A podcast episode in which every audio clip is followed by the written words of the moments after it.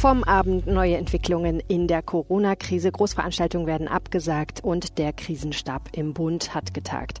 Heute bei RP Plus mit Brot abnehmen geht das. In Düsseldorf wagen ein Bäcker und ein Wissenschaftler den Versuch. Und das kommt auf uns zu. Harvey Weinstein ist verurteilt. Heute wird das Strafmaß verkündet. Heute ist Mittwoch, der 11. März 2020. Guten Morgen. Der Rheinische Post Aufwacher. Der Nachrichtenpodcast am Morgen. Herzlich willkommen, schön, dass ihr zuhört. Mein Name ist Helene Pawlitzki und hier sind die wichtigsten Nachrichten des Morgens. Wir fangen natürlich mit Corona an. Ihr habt es wahrscheinlich gestern schon gehört, in ganz Deutschland werden Großveranstaltungen abgesagt wegen Corona. Bislang war das ja eher noch eine weiche Regelung. Bundesgesundheitsminister Jens Spahn hatte öfter mal betont, es wäre doch besser, wenn Veranstaltungen ab 1000 Personen vermieden würden. Nun ist klar, Fußballspiele, Konzerte, Messen sowieso finden erstmal nicht mehr statt. Damit wird Corona auch für die von uns Realität, die das Thema bisher nur aus den Medien kennen und erfreulicherweise nicht aus eigener Anschauung. Auch in Nordrhein-Westfalen hat die Landesregierung erlassen, dass Großveranstaltungen abgesagt werden oder ohne Publikum stattfinden müssen. Eine Reaktion auf die wachsende Zahl der Corona-Infektionen in NRW. Bis Dienstagabend hatten sich hierzulande 642 Personen mit dem Virus angesteckt mehr als in jedem anderen Bundesland. Als einziges besonders betroffenes Gebiet in Deutschland hat das Robert Koch Institut den Kreis Heinsberg eingestuft. Nicht alle sind mit der Regelung zu Großveranstaltungen so glücklich. Zu den ersten Kritikern gehörte Düsseldorfs Oberbürgermeister Thomas Geisel.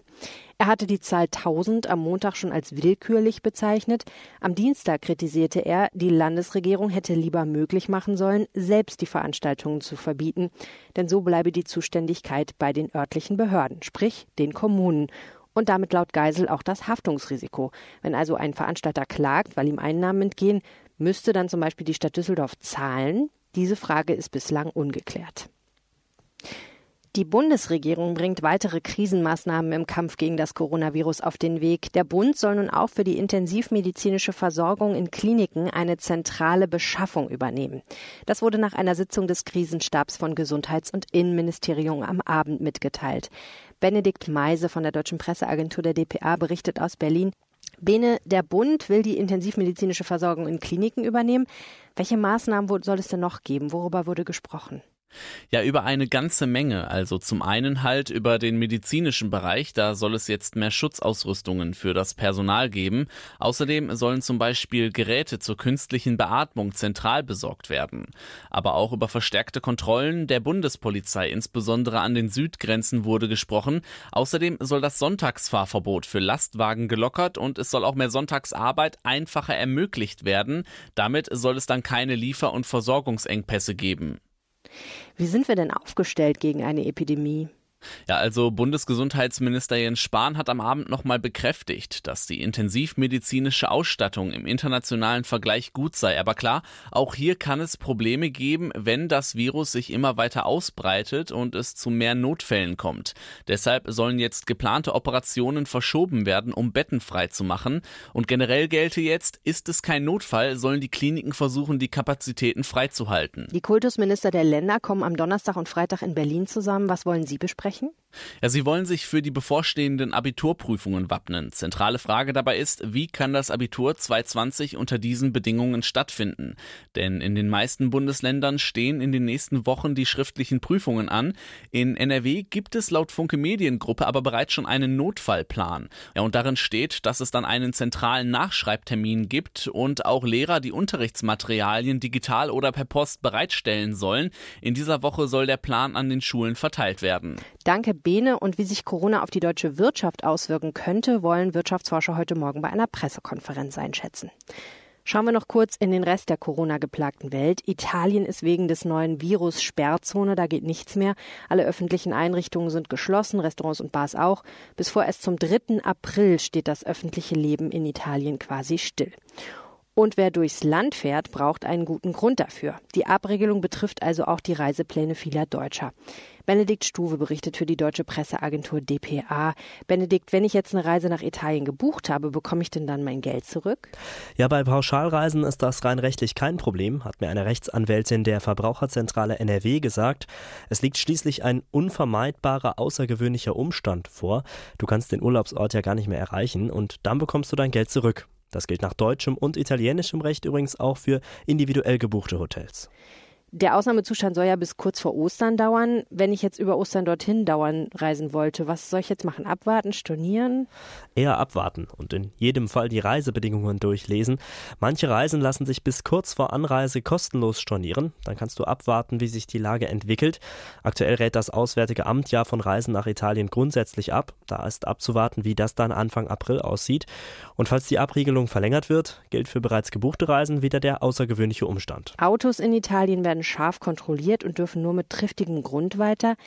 Wenn ich mit dem Flugzeug hätte fliegen wollen, dann bin ich da ja rechtlich auch abgesichert. Genau, wenn die Airline den Flug absagen muss, dann kannst du dir dein Geld erstatten lassen oder du buchst um, da ist beides möglich. Vielen Dank, Benedikt. Rückreisen aus Italien nach Deutschland sind übrigens natürlich auch weiterhin möglich. Was die USA angeht, hat man irgendwie das Gefühl, dass die Dinge genau verkehrt herumlaufen. Normalerweise ist uns Amerika ja voraus. Man liest Schlagzeilen in den amerikanischen Medien und Wochen oder Monate später wiederholt sich dann alles in Deutschland und Europa. Bei Corona ist es umgekehrt. Die Debatten, die wir schon längst geführt haben, um Quarantäne, um Homeoffice oder ob genug Schutzmasken vorhanden sind, gehen dort jetzt gerade erst richtig los. Nun ist auch die US-Regierung aufgewacht. Präsident Donald Trump hat ein Maßnahmenpaket in Aussicht gestellt, das die Wirtschaft vor Auswirkungen von Corona schützen soll. Klar, von der Wirtschaft hängt ja auch maßgeblich seine Wiederwahl ab. Nun muss das Paket durch den Kongress. US-Vizepräsident Mike Pence sagte, Trump habe mit Kongressvertretern über seine Vorschläge beraten. Diese seien gut aufgenommen worden. Nun arbeite man gemeinsam an einem Paket. Und Trump sagte dazu das hier. Wir gehen mit der Sache großartig um. Wir müssen nur alle die Ruhe bewahren. Es wird wieder weggehen. Wir wollen unser Transportwesen beschützen, die Kreuzfahrtindustrie und die Fluggesellschaften. Jeder muss natürlich wachsam und vorsichtig sein, aber dabei muss man die Ruhe bewahren und es wird alles in Ordnung kommen. Ganz tolle Dinge werden passieren. Der amerikanische Konsument ist gestärkt und unerschütterlich nach all den Steuerkürzungen und der Aufhebung von Regulierungen. Der Konsument ist in einer machtvollen Position. Position. Okay, die US-Demokraten sehen die Dinge ja bekanntlich etwas anders als Trump und finden nicht, dass, wie er behauptet, ganz tolle Dinge passieren werden, wenn er Präsident bleibt. Deswegen wollen sie ihn ablösen. Nur mit wem als Spitzenkandidaten? Gestern gab es eine neue Runde Vorwahlen und Joe Biden scheint wieder ziemlich abgeräumt zu haben. Nach Prognosen konnte er sich im wichtigen Vorwahlstaat Michigan gegen seinen Konkurrenten Senator Bernie Sanders durchsetzen.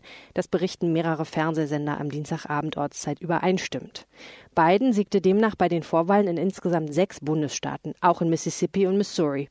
Keinen eindeutigen Gewinner sahen TV-Sender in der Nacht zum Mittwoch zunächst in den Bundesstaaten Washington, Idaho und North Dakota. Und damit kommen wir zu dem, was ihr heute bei RP Plus lest. Die meisten Menschen, die abnehmen wollen, meiden Brot wie der Teufel das Weihwasser. Viel zu viele Carbs und außerdem macht gutes Brot ja auch ein bisschen süchtig. Aber ist wirklich jedes Brot ein Dickmacher und auch ein Hindernis, wenn man abnehmen will? Das will der Chef des Westdeutschen Diabetes- und Gesundheitszentrums in Düsseldorf herausfinden. Er glaubt, dass kohlenhydratreduziertes Brot sogar gut sein kann, wenn man abnehmen oder sein Gewicht halten will. Und wenn das stimmt, wäre das eine richtig gute Nachricht für Diabeteskandidaten. Die müssen nämlich unbedingt abnehmen. Nun startet in Düsseldorf eine Brotstudie. Probanden sollen ein spezielles Brot der Bäckerei Hinkel essen und die Wissenschaftler wollen untersuchen, was dann passiert. Wie das funktioniert und ob ihr als Kandidaten für die Studie in Frage kommt, es werden nämlich noch Probanden gesucht, erfahrt ihr bei RP+. Auch spannend finde ich dieses Thema. In der Serie Mein Geld erklärt unser Autor Philipp Jakobs, wie man mit Kryptowährungen wie Bitcoins umgeht. Das finde ich ja schon ein bisschen sexy, traue mich aber nicht so recht ran. Nicht ganz so unrecht, laut Philipp, denn Kryptowährungen sind so, wie ihr Name sagt, geheimnisvoll. Manche warnen vor ihnen, andere prophezeien gewaltige Gewinne, denn die Kurse schwanken enorm. Und die Technik dahinter muss man erstmal verstehen. Dabei hilft der Artikel über Bitcoin und Co., den ihr heute bei RP Plus lest. Danke an alle von euch, die schon so ein RP Plus Abo abgeschlossen haben. Ich weiß, wir nerven euch im Moment damit ein bisschen, aber es kostet halt Geld, diesen Podcast hier zu machen. Wir wollen aber, dass er für euch grundsätzlich umsonst bleibt. Also wenn ihr es euch leisten könnt, freuen wir uns deshalb sehr, wenn ihr uns unterstützt, nämlich mit so einem RP Plus Abo. Damit kriegt ihr natürlich auch den vollen Zugriff auf RP Online. Das Ganze kostet jeweils 99 Cent in den ersten drei Monaten, danach 4,99 Euro und es ist monatlich kündbar. Das Angebot findet ihr auf rp-online.de slash Aufwacher-Angebot. Schauen wir damit auf das, was heute noch wichtig wird. Schon vor ein paar Tagen ist der frühere Filmproduzent Harvey Weinstein von einer New Yorker Jury wegen Vergewaltigung und sexueller Nötigung schuldig gesprochen worden. Heute soll das Strafmaß verkündet werden und dem 67-Jährigen drohen bis zu 29 Jahre Haft. Christina Horsten berichtet aus New York. Christina, wird Weinstein eigentlich besonders behandelt als andere? Gibt es also so eine Art Promi-Bonus? Guten Morgen aus New York. Ja, also die Behörden betonen hier natürlich immer wieder, nein, Weinstein bekommt keine Extrawürste. Er wird behandelt wie jeder andere Verurteilte auch. Aber viele sehen das ein bisschen kritisch, vor allem nachdem jetzt zum Beispiel bekannt geworden ist, dass Weinstein sich einen eigenen Gefängnisberater geleistet hat, der ihm schon seit Wochen erklärt, so wird das, das darfst du machen, das darfst du nicht machen. Und der auch hinter den Kulissen deutlich daran mitgearbeitet hat, dass Weinstein zum Beispiel nicht direkt nach dem Urteil in das berüchtigte New Yorker Gefängnis Rikers Island gekommen ist, sondern erstmal in ein Krankenhaus. Haus. Warum genau? weil Herzrasen, Diabetes, Rückenbeschwerden, also etwas. Und der Gefängnisberater hat auch schon angekündigt, dass auch nach der Verkündung des Strafmaßes er daran mitarbeiten will, dass Weinstein in ein besonderes Gefängnis kommt, wo es vielleicht besonders gute medizinische Beratung und ähnliches gibt. Aber Schluss um, um das Gefängnis wird Weinstein so oder so nicht herumkommen. Danke, Christina von der Deutschen Presseagentur dpa. Wie die Strafe ausfällt, erfahrt ihr später am Tag auf RP Online. Das russische Parlament will an diesem Mittwoch in dritter und letzter Lesung über die größte Verfassungsänderung der Geschichte des Landes abstimmen. Die Abstimmung gilt als rein technischer Akt. Sie macht den Weg frei für eine weitere Amtszeit des 67-jährigen Präsidenten Wladimir Putin. Das höchste australische Gericht befasst sich heute mit dem Missbrauchsfall um Kardinal George Pell. Für den 78-Jährigen könnte es die letzte Chance sein, doch noch auf freien Fuß zu kommen. Die einstige Nummer drei des Vatikans war wegen des Missbrauchs von zwei Chorknaben im vergangenen Jahr zu sechs Jahren Haft verurteilt worden. Pell legte dagegen Rechtsmittel ein. Die EU-Kommission legt am Vormittag einen Aktionsplan zur Vermeidung von Müll und zur optimalen Nutzung von Rohstoffen vor. Dazu gehören offenbar auch neue Vorschriften für elektronische Geräte wie Handys.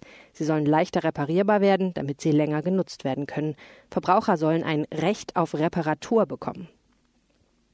Unter dem Eindruck der Folgen des Coronavirus gibt der Sportartikelhersteller Adidas am Mittwoch seine Zahlen für das Geschäftsjahr 2019 bekannt. Die Bilanzpressekonferenz findet aus Angst vor Ansteckungen nicht wie geplant auf dem Firmengelände in Herzogenaurach, sondern lediglich virtuell via Webcast statt.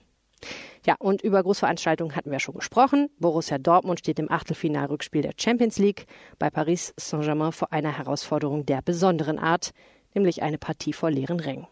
Doch auch ohne die Unterstützung der Fans will der Fußball-Bundesligist seinen 2 zu 1 Vorsprung aus dem Hinspiel gegen das Team des ehemaligen BVB-Trainers Thomas Tuchel erfolgreich verteidigen und in das Viertelfinale einziehen. Wir werden sehen, wie das geht. Im ersten Geisterspiel der Fußball-Bundesliga empfängt Borussia Mönchengladbach heute Abend zu einer Nachholpartie den ersten FC Köln. Das Rhein-Derby sollte ursprünglich am 9. Februar angepfiffen werden, wurde aber wegen des Sturmtiefs Sabine verschoben. Nun findet es halt ohne Zuschauer statt. Ja, und schauen wir jetzt noch aufs Wetter in Nordrhein-Westfalen. Bei mir vor dem Fenster tröpfelt es und das bleibt auch so. Der Tag wird regnerisch. Immerhin, vom Münsterland her soll der Himmel allmählich aufklären. Vielleicht lockert sich die Wolkendecke mal. Es ist sehr mild mit 12 bis 15 Grad, in der Eifel 11, im Hochsauerland bis 9 Grad. Und morgen geht's mit kräftigem Regen weiter. Das war der Rheinische Post Aufwacher vom 11. März 2020. Mein Name ist Helene Pawlitzki. Vielen herzlichen Dank fürs Zuhören. Ich wünsche euch einen schönen Tag. Ciao. Mehr bei uns im Netz www.rp-online.de